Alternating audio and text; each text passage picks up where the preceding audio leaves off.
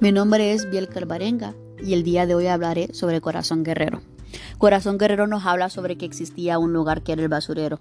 Reflejaba el olvido putrefacto de los sentimientos humanos, los ícaros que ya estaban en peligro de extinción, al igual que sus pobladores. Ellos se resistían a abandonar ese hogar, entre comillas, donde se habían visto sepultados sus sueños y esperanzas de un mundo mejor. Diana era hermana de Pepe y Diana nunca pudo comprender por qué la vida era un boomerang de llantos y risas. Su vida era feliz, se dejaba caer acompañada de Pepe envueltos entre risas y lloriqueos desde la montaña de basura. Su jornada de trabajo terminaba pasada las seis de la tarde, cuando regresaban ellos a sus hogares en unas pequeñas chozas construidas de cartón, plástico y zinc, que se encontraban ubicados en un desahuciado barrio, y no era que ellos querían trabajar ahí o que le temían a las enfermedades, sin embargo era que el destino había escrito esas líneas para ellos. Creían que al ser año lectivo lograrían algo. Entonces Diana le preguntó a su hermano Pepe si había encontrado un tesoro. Él le respondió que sí, que siempre la encontraba había sonado ese piropo sano de enamorados. Le dijo Diana a Pepe que ellos eran hermanos y que ellos se debían de querer de a buenas como su mamá les había dicho. Diana le explicaba a Pepe que si su mamá le decía eso era porque así era y que ella era muy sabia. Pepe le decía a Diana que cuando pensaría por sí misma que usara la razón y que un día él iba a salir de esa posilga y se la iba a llevar muy lejos que se iban a ir a vivir a una mansión de esas que salían en la tele de don Arturo. Diana le dijo que se callara soñador, que esas cosas estaban reservadas para otras personas, no para ellos, que la vida los había puesto ahí y que solo bastaba que fueran buenos trabajadores. Pepe le respondió que no, que no vivirían ahí por mucho tiempo y que él cuando fuese grande sería rico, estudiaría y se convertiría en un doctor u abogado.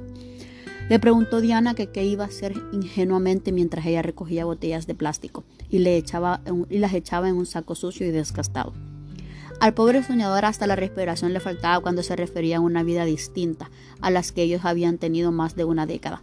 Diana le dijo a Pepe que eso habían estado haciendo más de 10 por más de 10 años y que ahí seguían, aunque su esqueleto y poco desarrollado cuerpo no reflejaba su verdadera edad. La señora Esmeralda le dijo a Pepe que su misión en la vida era cuidar a su hermana y que ellos fuesen felices. Doña Esmeralda era la mamá de Pepe y Diana. Pepe le respondió que él no quería que vivieran ahí, que se quería ir para el norte.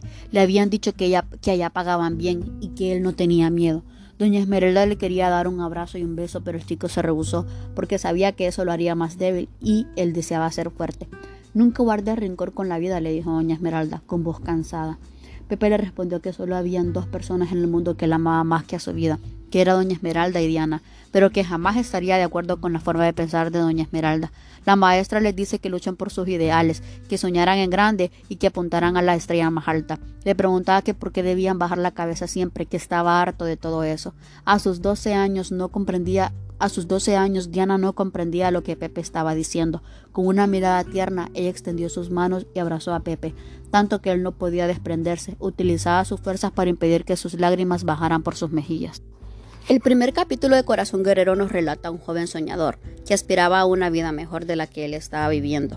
Le frustraba, que su hermana y su mamá no concordaban con el sueño que él tenía, pero sin embargo en ese sueño de salir adelante siempre incluía a su hermana.